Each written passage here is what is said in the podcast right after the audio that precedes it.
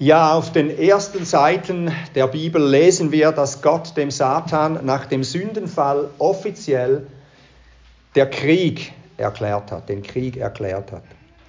Und auf den folgenden Seiten bis hinein ins Neue Testament lesen wir, wie dieser Krieg sich entwickelt. Gott hat ja zum Satan gesagt, äh, ich werde Feindschaft setzen zwischen dir und der Frau und ihrem Samen und deinem Satan. Das ist die Kriegserklärung Gottes auf dieser Erde. Und wir lesen dann von der Entscheidungsschlacht dieses Krieges am Kreuz, wo der Satan dem Sohn der Eva in die Ferse sticht, der Sohn aber dem Satan den Kopf zertritt. Und wir dürfen im Neuen Testament auch schon davon lesen, dass der Satan für alle Zeiten vernichtet wird auf den letzten Seiten dann der Bibel der Offenbarung. Wir kennen also den Beginn, den Fortgang und den Endziel, äh, Endsieg dieser kosmischen Schlacht. Und wir wissen, jeder einzelne Mensch ist in diesen Krieg verwickelt. Wir wissen auch, dass dem Satan die Todeswunde schon zugefügt worden ist. Er ist schon überwunden eigentlich, schon besiegt, aber er kämpft immer noch weiter, so wie im Zweiten Weltkrieg die Deutschen in 1945 eigentlich noch gekämpft haben, aber es war schon klar, wie die Schlacht ausgeht.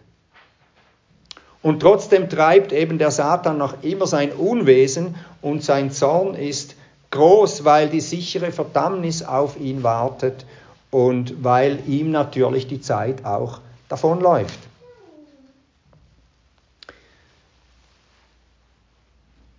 Im Krieg also, in dem wir uns alle befinden, niemand ist davon verschont, gibt es nichts Wichtigeres als zu wissen, wie müssen wir kämpfen und wie können wir uns schützen. Das sind die zwei wichtigsten Dinge. Vielleicht zuerst, wie wir uns schützen und dann, wie wir kämpfen. Aber beides gehört zusammen. Und darum geht es heute Morgen um, den, um die Grundlagen des geistlichen Kampfes des Christen. Und dazu lese ich aus Epheser 6, die Verse 10 bis 13. Epheser 6, die Verse 10 bis 13. Der Apostel Paulus beendet eigentlich seinen Brief an die Epheser hier mit den Worten, schließlich werdet stark im Herrn und in der Macht seiner Stärke. Zieht die ganze Waffenrüstung Gottes an, damit ihr gegen die Listen des Teufels bestehen könnt. Denn unser Kampf ist nicht gegen Fleisch und Blut, sondern gegen die Gewalten, gegen die Mächte, gegen die Weltbeherrscher dieser Finsternis, gegen die geistigen Mächte der Bosheit in der Himmelswelt. Deshalb ergreift die ganze Waffenrüstung Gottes, damit ihr an dem bösen Tag widerstehen und, wenn ihr alles ausgerichtet habt, stehen bleiben könnt. Ich bete. Ja, himmlischer Vater, mir bittet dich, öffne uns die Augen, dass wir schauen die Wunder aus deinem Gesetz. Amen. Die Grundlagen des geistlichen Kampfes des Christen. Ich habe drei Punkte, die findet ihr, wie gesagt, auf dem Outline. Äh, erstens der wahre Feind des Christen, zweitens die Strategien des Feindes und drittens das Kampftraining des Christen.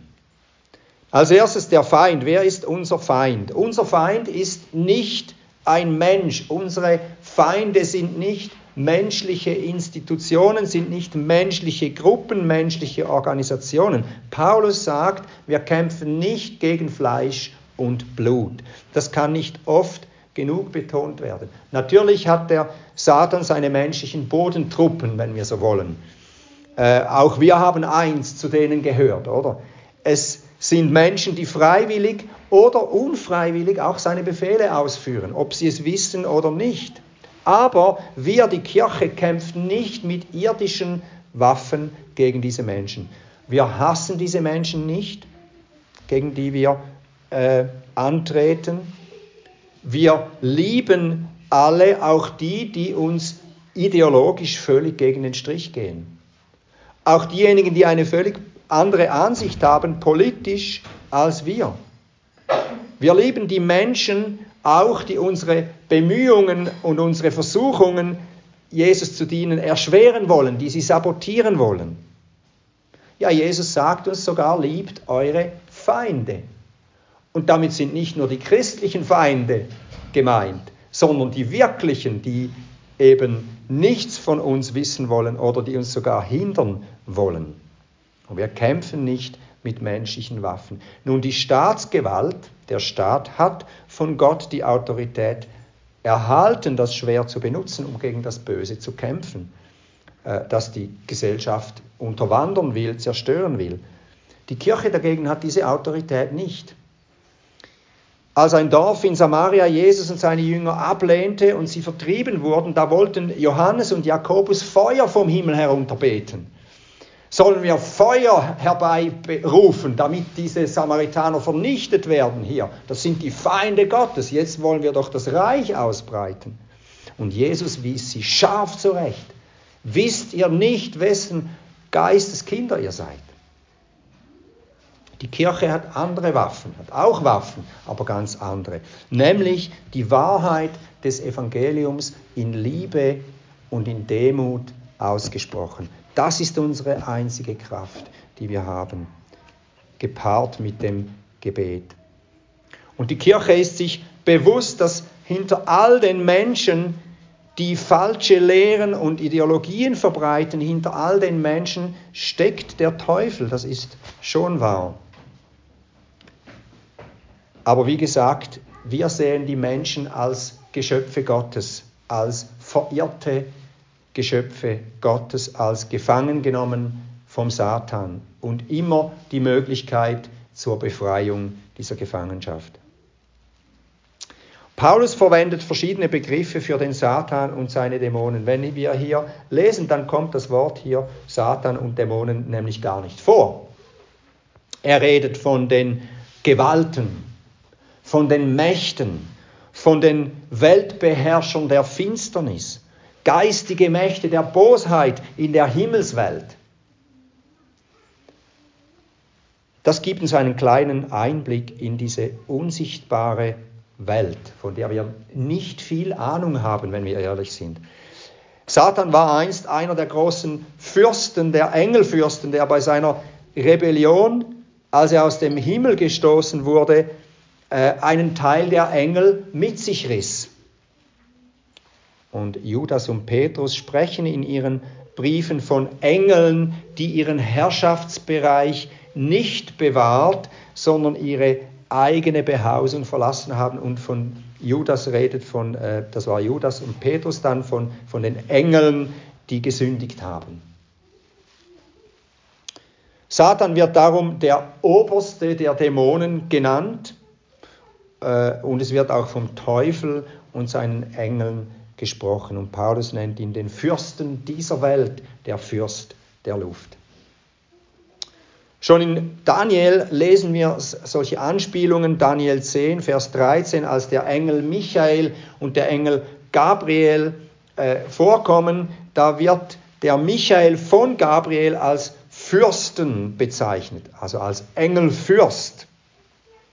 Und das tönt irgendwie so, wie wenn es da Rangstufen gäbe unter den Engeln, wie bei einer Armee. Und da gibt es ja den griechischen Ausdruck im Neuen Testament, die himmlischen Heerscharen. Das ist dann tatsächlich ein militärischer Begriff auch. Aber mehr, mehr wissen wir nicht, wir haben keine Ahnung, wir müssen vorsichtig sein, dass wir da nicht eine ganze äh, strategische Ding da aufstellen. Es ist uns wenig darüber offenbart. Nun, die bösen Engelsmächte, das wissen wir, die sind intelligent und die haben zum Teil auch große Kräfte und sie haben keinen Körper. Sie sind uns Menschen darum in gewissen Dingen überlegen. Nun, es ist schon schwer, gegen einen übermächtigen Feind zu kämpfen, aber wie viel schwerer ist es, wenn dieser übermächtige Feind auch noch unsichtbar ist? Das sind unsere eigentlichen Feinde. Aber wir müssen eins wissen, äh, Satan und seine Dämonen, die sind nicht allwissend. Und sie sind nicht allmächtig. Und was auch gut zu wissen ist, sie sind nicht allgegenwärtig. Der Teufel ist nicht allgegenwärtig, der ist nicht immer überall. Wir haben manchmal vielleicht eine komische Idee, der Teufel ist immer überall. Nein, nein, der Teufel ist nicht immer überall. Der, der ist ein Engel, der kann auch nur gleichzeitig an einem Ort sein. Diese Mächte sind ein wenig wie Viren, oder? Gefährlich, hinterhältig, man erkennt ihre Kraft nicht immer sofort, aber sie sind auch begrenzt in ihrer Wirkkraft und vor allem ihre Tage sind gezählt. Die Dämonen können Kinder Gottes nicht zerstören und können sie nicht mit in die Hölle reißen. Alles, was sie können, sie können uns vielleicht verwirren, sie können uns zur Sünde verführen, wenn wir es zulassen, und sie können uns auch nicht aus der Hand Gottes reißen, uns von der Liebe Gottes trennen. Das ist unmöglich. Das Beste ist, wir wissen, sie werden einmal für immer und ewig in der Hölle bestraft werden. Jesus lehrt uns, wir sollen unsere Feinde lieben. Ähm, mit einer Ausnahme. Der einzige Feind, den wir hassen sollen mit abgrundtiefem, vollkommenem Hass, ist eben der Satan und seine Mächte. Ihnen gelten die Worte aus Psalm 139, Verse 21 bis 22. Ich mache hier eine kleine Klammer auf. Psalm 139 wird immer zitiert so, du hast mich wunderbar geschaffen und du kennst mich von hinten und vorne, umfängst du mich. Ein wunderbarer Psalm. Aber ich habe noch nie erlebt, dass die Psalmen 21, die Verse 21 und 22 auch gelesen wurden im öffentlichen Rahmen. Deshalb will ich das tun, weil es eben passt. Sollte ich nicht hassen, Herr, die dich hassen? Und sollte mir nicht ekeln vor denen, die gegen dich aufstehen? Mit äußerstem Hass hasse ich sie. Sie sind Feinde für mich. Das gilt für Satan und seine Dämonen. Jesus aber sagt uns, liebt, die euch hassen. Also die Menschen, die lieben wir, aber den Satan wollen wir hassen. So viel also zum ersten Punkt. Nun zweitens, was sind denn die Strategien? Also das erste war, wer war unser Feind? Wer ist unser Feind? Nun, was hat der Feind denn für Strategien? Als Hitler Polen angriff und damit den Zweiten Weltkrieg startete, tat er das mit einer Strategie, die man Blitzkrieg nennt. Nun, der Blitzkrieg, das ist eine von den Deutschen erfundene Strategie und die geht so, möglichst schnell und möglichst überraschend wird der Feind eingekesselt von verschiedenen Seiten und mit verschiedenen Truppenverbänden. Die motorisierten Truppenverbände, da kommt die Luftwaffe, die Panzer und die Infanterie, die alle die kommen so schnell und überraschend, dass der Feind überhaupt keine Möglichkeit hat, eine Verteidigung aufzubauen. Das ist der Blitzkrieg. Und die Deutschen haben das im Zweiten Weltkrieg oft auf diese Weise gemacht und große Erfolge erzielt. Das ist eine Strategie, eine Kriegsstrategie. Es gibt auch andere, aber das ist eine, die für die Deutschen damals sehr effizient war. Und der Paulus redet in unserem Text davon, dass auch der Satan Strategien hat. Im Griechischen steht das Wort hier äh, für die Listen des Teufels, ähm, die Strategien. Und das griechische Wort heißt die Methodeas. Und da hören wir schon heraus, das sind die Methoden. Satan hat viele Methoden. Der puritanische Pfarrer und Autor Thomas Brooks hat ein meines Erachtens unübertroffenes Buch geschrieben mit dem Titel Wirksame Maßnahmen gegen Satans Hinterlist. Das ist der deutsche Titel. Auf Englisch Precious Remedies Against Satan's Devices. Und da entlarvt Brooks mit puritanischer Gründlichkeit fast 40 verschiedene Strategien des Satans, wie er die Gläubigen verführen will. Paulus schreibt, in einem anderen Brief, die Gedanken des Satans sind uns nicht unbekannt. Auch hier wieder, wir haben eine Ahnung, wie der Satan vorgeht. Wir haben nicht einfach keine Ahnung. Wir sollen nicht überrascht werden, sondern wir wissen, was der Teufel für Absichten hat, Anschläge. Das sind die Anschläge dieses Wort. Die Gedanken, die Gedanken des Satans sind uns nicht unbekannt. Das Wort, das hier für Gedanken benutzt wird, bedeutet eben, was seine Absichten sind und im Negativen seine Anschläge. Die Methoden seiner Anschläge, die sollen uns also bekannt sein und grundsätzlich hat er äh, zwei Arten, wie er die Menschen für sich gefangen nimmt, wie er die Menschen versklavt. Zwei Arten. Die erste ist die körperliche Versklavung und die zweite die seelische Versklavung. Die körperliche Versklavung sehen wir im Neuen Testament, da wird uns oft berichtet, dass Dämonen einen Einfluss auf den menschlichen Körper haben können. Es wird berichtet von einem Menschen, der durch einen Dämon äh, blind und stumm ist. Wir lesen von einem Kind mit epileptischen Anfällen, ausgelöst durch einen Dämon. Ich möchte jetzt nicht sagen, dass jeder Blindstumme und jeder Epileptiker äh, dämonisiert ist, aber die Dämonen können das scheinbar irgendwie verursachen. Wir lesen von einer Frau mit einem gekrümmten Rücken, die 40 Jahre gebeugt ist und als der Dämon sie verletzt, kann sie wieder sich aufrichten. Wir lesen von einem Mann oder von mehreren Männern, die übermenschliche Kräfte besitzen und sich selber zerstören, mit Steinen schlagen auf den Kopf, auf ihren Körper und auch Ketten zerreißen, mit denen man sie bändigen will. Also Dämonen können scheinbar den menschlichen Körper so weit unter Kontrolle bringen, dass sie sogar durch Menschen auch sprechen können. Und das lässt uns vorsichtig zum Schluss kommen. Äh, Dämonen können scheinbar irgendwie bestimmte Hirnregionen beeinflussen und kontrollieren, weil all diese Dinge, die geschehen ja im Hirn, diese Bewegungsabläufe im Körper.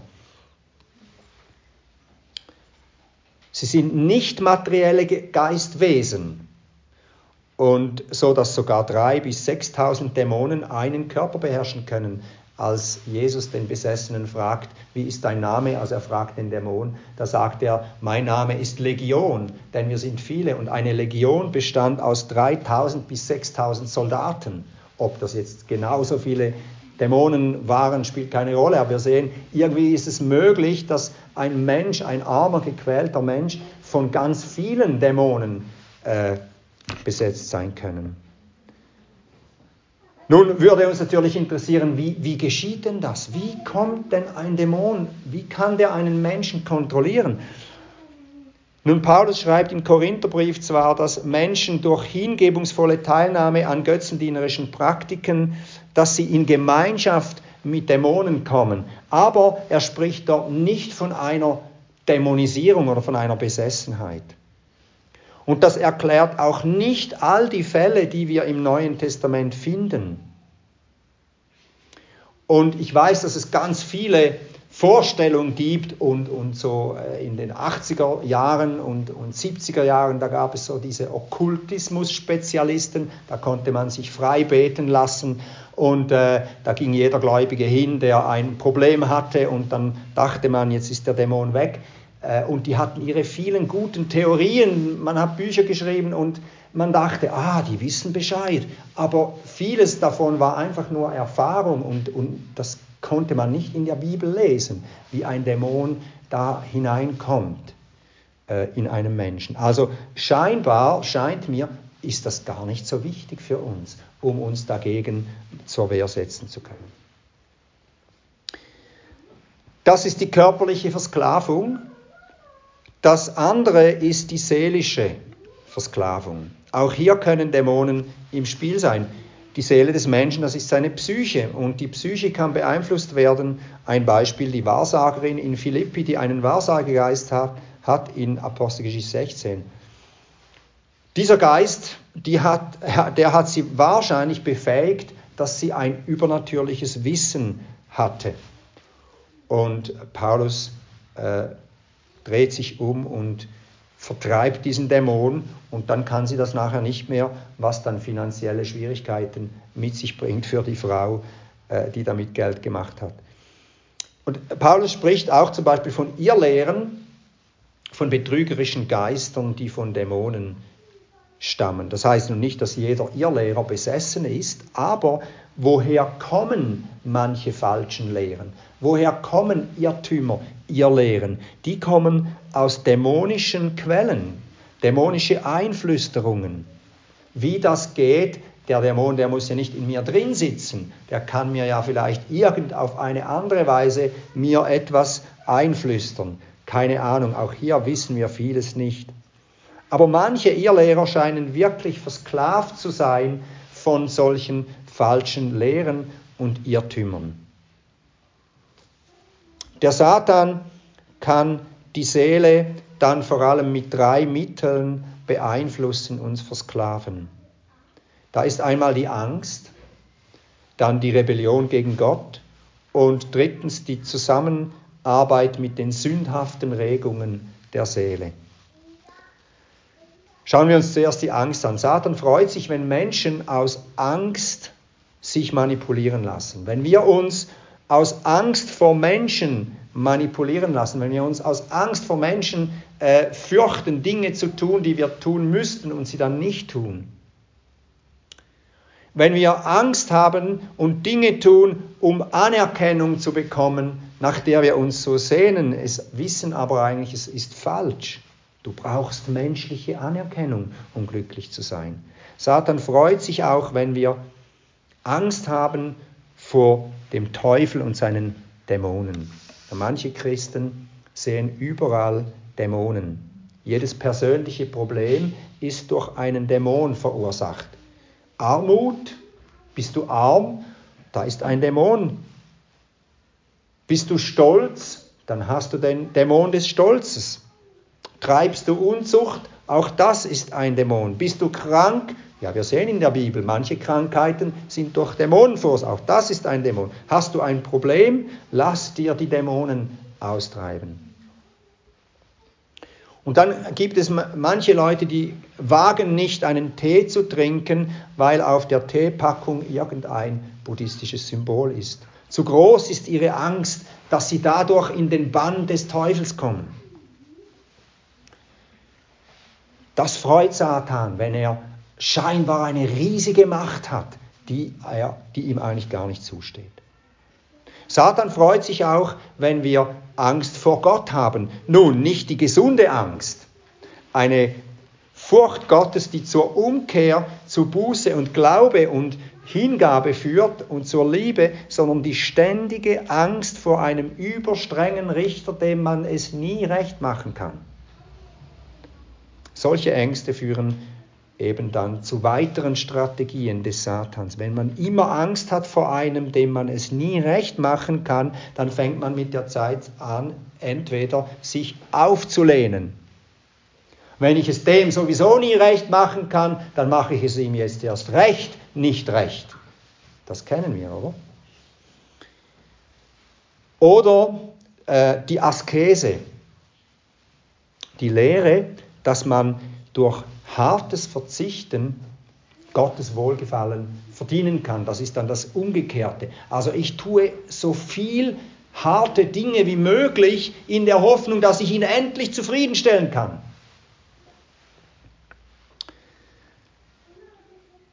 So gab es in der Kirche in Ephesus zum Beispiel Irrlehrer, die durch Dämonen inspiriert lehrten, dass es für echte Christen verboten ist zu heiraten. Keine Heirat, kein Sex, gar nicht. Je mehr Verzicht, desto näher kommst du Gott.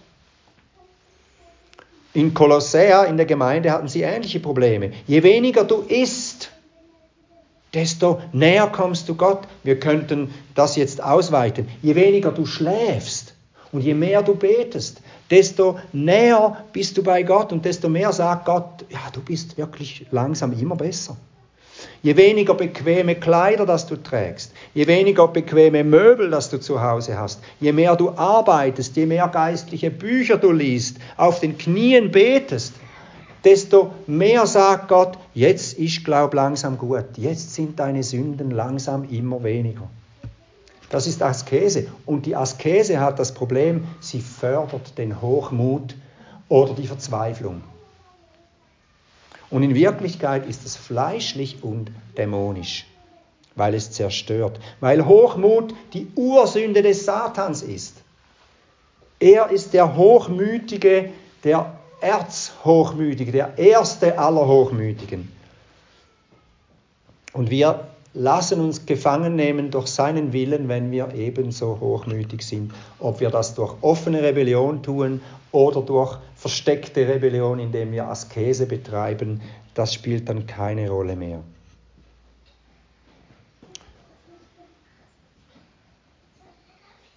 Aber genauso dämonisch ist das Gegenteil. Durch die Gnade können wir tun und lassen, was wir wollen.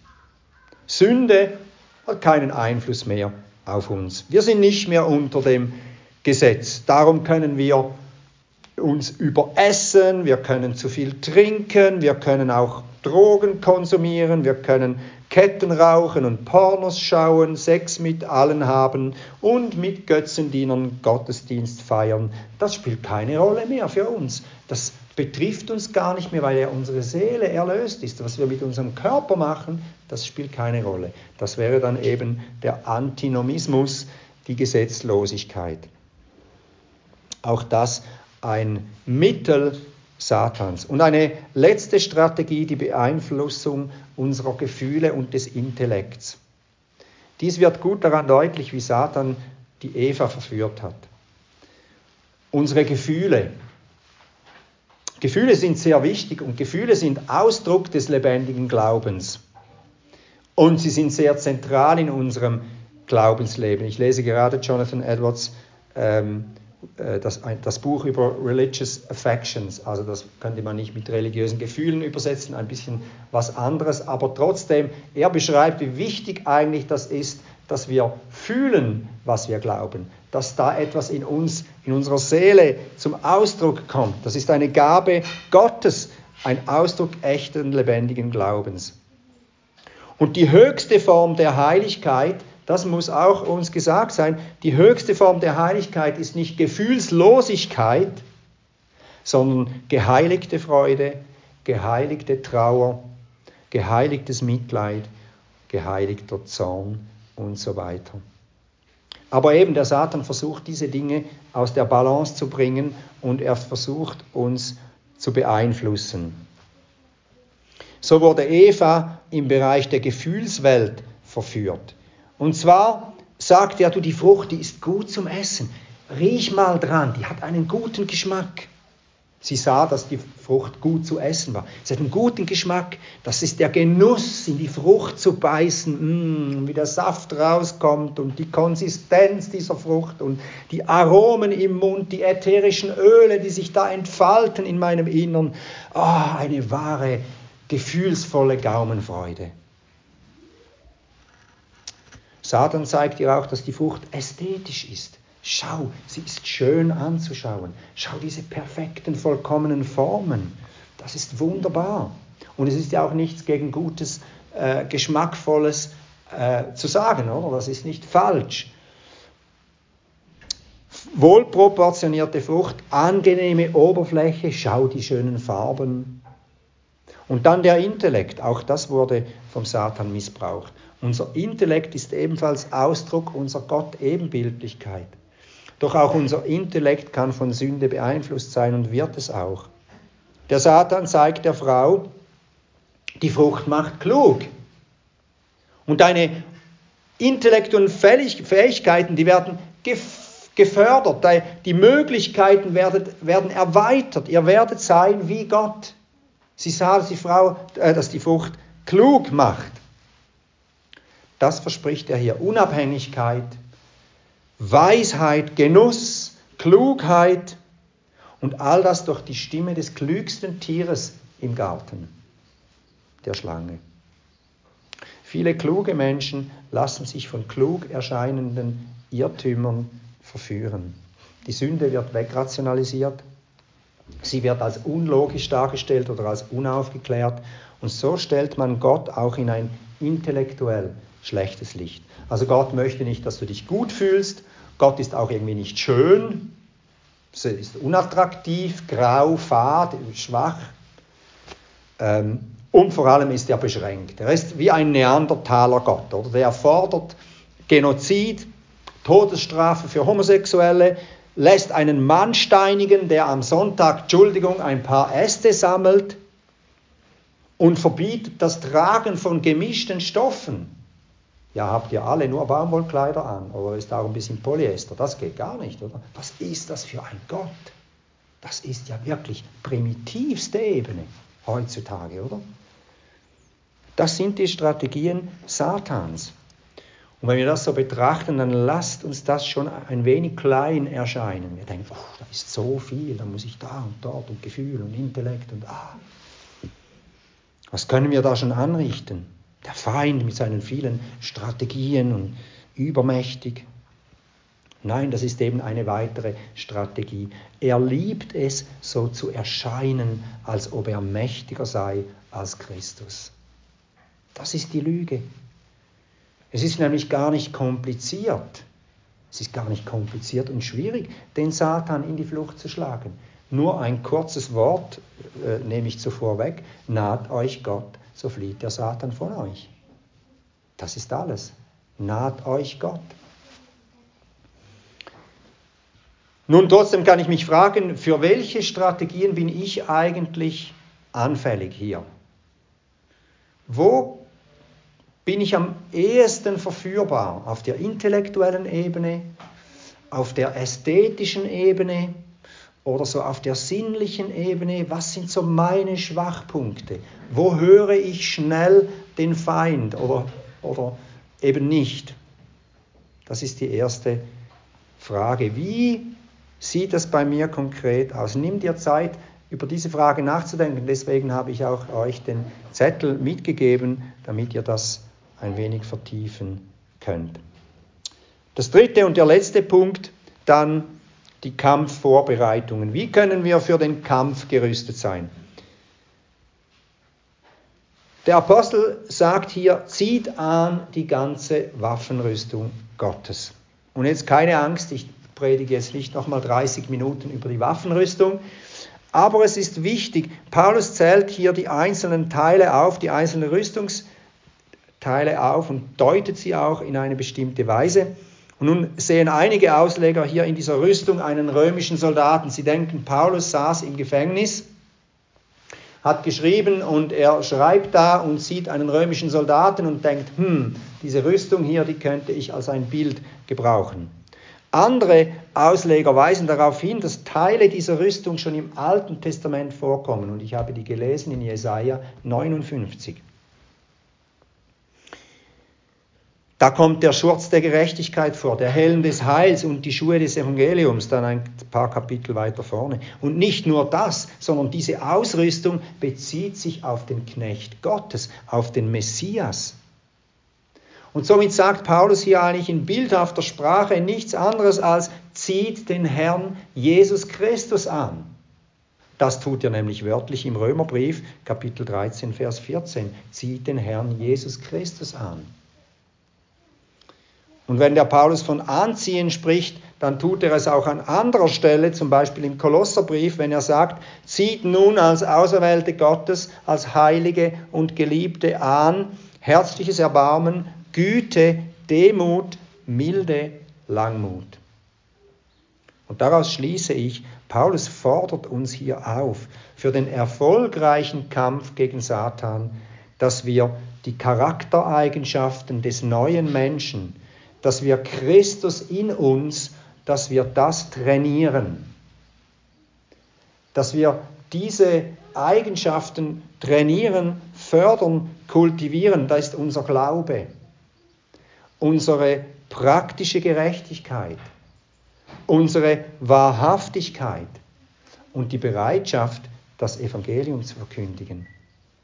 Diese Eigenschaften, die sollen wir nicht einfach dem Zufall überlassen, sondern wir sollen sie eben ausleben und darin wachsen. Wir können es dem Zufall überlassen oder wir können etwas tun. Es ist wie beim Bibellesen oder beim Beten, das können wir dem Zufall überlassen. Wir beten mal zufällig, wenn es gerade dran ist, oder wir fragen uns, wie kann ich mein Gebetsleben fördern? Wie kann ich wachsen in meiner Geduld? Wie kann ich da vorwärts kommen in meiner Freundlichkeit? Wie kann ich meine Barmherzigkeit fördern? Das sind all diese praktischen Dinge. Und das Weitere ist, wir rüsten uns, indem wir unsere Kraftquelle kennen. Wir kämpfen in der Kraft unseres Herrn. Paulus schreibt hier, seid stark im Herrn in der Macht seiner Stärke. Wir verlassen uns auf die Autorität von Gott und seinem Wort. Wir verlassen uns auf die Kraft und auf die Befehle, die der Herr uns in seinem Wort gibt. Wir können uns nicht auf irgendwelche Ideen verlassen. Wer Weihwasser im Haus versprengt, vertreibt nicht den Teufel. Ach, das wäre schon schön, wenn das möglich wäre, oder? Wer die Wohnungsecken, das habe ich mal gelesen in manchen christlichen Kreisen, man muss die Wohnungsecken mit Öl salben, damit die Dämonen vertrieben werden. Äh, ja, das wäre wunderbar, wenn das ginge.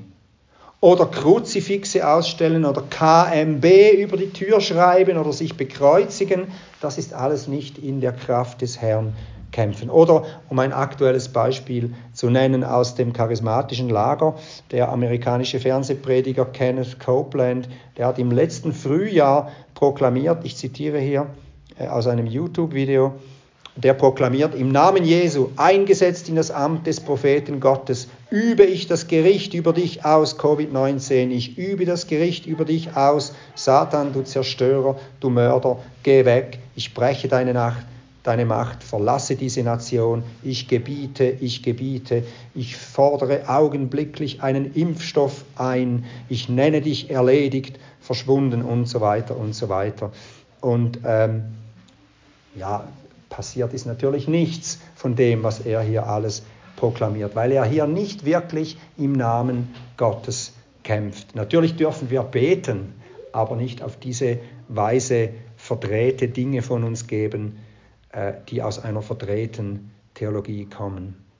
Das ist eine falsche Form des geistlichen Kampfes und ist letztlich für unsere Seele eher schädlich als wirklich hilfreich. Und das Letzte noch, Paulus sagt, damit ihr am bösen Tag widerstehen und wenn ihr alles ausgerichtet habt, stehen bleiben könnt. Und das ist eine sehr ermutigende Aussage. Warum? Das impliziert nämlich, dass wir nicht andauernd unter Beschuss stehen. Es gibt Momente, in denen ich unter einer Attacke stehe. Dann gibt es aber Zeiten, wo ich Ruhe habe. Erstens wird Gott uns nicht über unser Vermögen prüfen. Er wird sorgen, dass die Anfechtung dann auch vorbeigeht. Und wir beten ja auch im Unser Vater, führe uns nicht in Versuchung, sondern erlöse uns von dem Bösen. Selbst die teuflischen Anfechtungen stehen ja unter der souveränen Führung Gottes. Gott versucht uns ja nicht. Es ist der Satan. Und Gott kann ein Ende machen. Er regiert die Versuchungen. So ist es bei Jesus. Und als der Teufel jede Versuchung vollendet hatte, und das waren nur drei, da wich er eine Zeit lang von Jesus. Und wenn er sogar bei Jesus weicht, den er ja unbedingt vernichten wollte, wie viel mehr wird er bei uns weichen, die wir ja viel kleinere Nummern sind und wird uns nicht andauernd attackieren. Und darum kann Jakobus schreiben, und das ist eben, wie ich das schon gesagt habe, äh, so ermutigend, widersteht dem Teufel und er wird von euch fliehen. Der ist also nicht 24-7 dabei, uns zu attackieren, sondern es gibt diese Momente. Und wenn wir ihm widerstehen, dann flieht er von uns. Und naht euch Gott und er wird sich euch nahen. Also unsere Entscheidung, was wir tun, hat Auswirkungen auf die Heftigkeit auch der Versuchung. Nun, der Löwen, äh, der, der, das Löwenjunge auf der Rückseite des Handzettels ich finde das ein gutes Bild, weil dieser kleine Löwe, der schaut so furchtlos nach vorne. Aber das tut er nur, weil er weiß, hinter mir sitzt der große Löwenvater. Und das ist ein gutes Bild für die Tatsache, wer unsere wahre Kraft ist. Die ist nicht in uns, sondern die Kraft ist in Christus. Ich habe zwar eine viel kleinere Kraft in mir, aber selbst dann flieht der Satan vor mir, weil es nicht wir sind, die die beeindruckende Person sind, sondern weil wir Christus angezogen haben, weil wir aus Christus leben und weil wir uns in der Nähe von Jesus Christus befinden. Satan flieht nämlich vor Christus, weil Christus ihn am Kreuz von Golgatha bezwungen hat. Bergen wir uns also immer wieder in Christus, rufen wir ihn an, fliehen wir zu ihm, dann wird der Teufel von uns fliehen. Denn er ist besiegt durch Christus. Und wenn er Christus gegenübersteht, dann weiß er, ich habe verloren, da ist mein Ende absehbar. Ich bin an einer kurzen Leine. Gott, der Dreieinige, hält den Satan an einer kurzen Leine. Und das ist letztlich dann die letzte Frage, die ich mich stellen kann. Nun, wo kann ich vielleicht mein Kampftraining intensivieren? Was sind eben diese Punkte und wo kann ich mich noch mehr Gott nahen? Wo kann ich meine Wurzeln noch tiefer in die Liebe von Christus versenken? Ich fasse also nochmal zusammen. Die Grundlage des Kampfes des Christen. Erstens, ich kenne den wahren Feind. Und das sind nicht Menschen, nicht einmal die ärgsten Feinde des Christentums, sondern der wahre Feind ist Satan und seine Dämonen. Da kann ich mich fragen, was bedeutet das für den Umgang mit menschlichen Gegnern? Das Zweite ist, ich kenne die Strategien des Feindes. Es gibt die körperliche Versklavung, er versucht es auch durch die seelische Versklavung und die Zusammenwirkung mit unserer sündhaften Natur. Und da kann ich mich fragen, nun welche Strategie, äh, wo bin ich am anfälligsten? Zwar, drittens dann das Kampftraining des Christens. Kenne deine Ausrüstung, wisse, wo deine Stärke ist und sei bereit für die Anschläge. Und da die letzte Frage, welche der Charaktereigenschaften des neuen Menschen kannst du noch mehr trainieren? Amen.